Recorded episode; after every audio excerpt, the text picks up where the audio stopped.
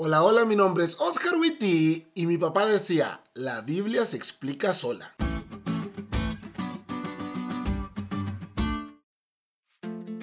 Hoy vamos a hacer una pequeña dinámica en la que explicarse a sí mismo es muy difícil.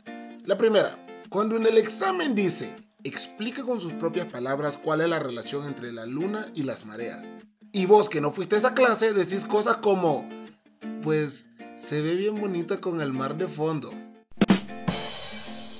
Segunda, cuando estás exponiendo y tu compañero el sabelo todo levanta la mano y pregunta, no entendí bien lo que dijiste, ¿podrías explicarte mejor? Y vos te angustias porque él no lo sabe, pero eso es lo mejor que te puedes explicar. Y la tercera, cuando estás con tu novia y por desgracia tocan una conversación sobre relaciones pasadas. Y aunque cuidaste tus palabras y expresiones faciales, sonreíste en un momento al recordar algo tu novia te dice, ¿Me puedes explicar esa sonrisa?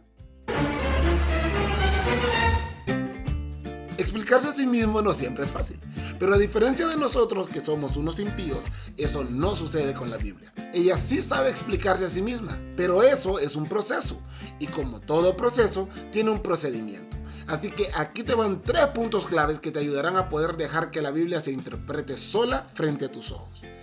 Número 1. Compara.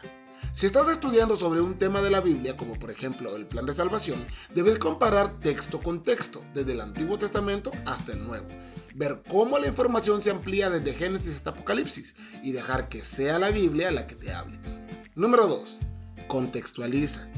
Un texto sin contexto no es nada más que un pretexto. Sé que lo dijeron conmigo. Esa frase es ampliamente conocida pero poco practicada.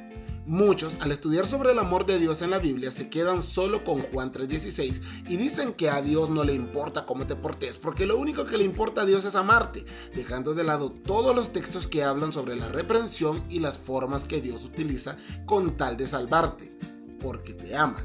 O la actitud que el verdadero cristiano debe tener en respuesta a ese maravilloso amor de Dios. Y todo eso lo sabríamos si contextualizáramos lo que leemos. Cuando leas un texto, lee también el contexto, porque los versículos antes y después de ese amplían y profundizan lo que aprendiste. Y número 3. Amplía el contexto.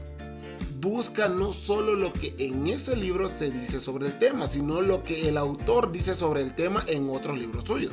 Sí, hay algunos autores que escribieron varios libros. También lo que autores contemporáneos a ese autor que leíste dicen sobre el tema y en última instancia lo que la Biblia entera dice sobre el tema. Y ya sé lo que estás pensando. Pero pastor, eso es mucho. Y allí es donde viene mi mejor consejo. Estudia tu Biblia todos los días. Mira, si estudiaras tu Biblia diariamente, el Espíritu Santo te haría recordar lo que ya estudiaste previamente sobre el tema. Porque tal como dice la lección, el estudio fiel y en oración de la palabra con una actitud de humildad y sumisión seguramente darán grandes frutos.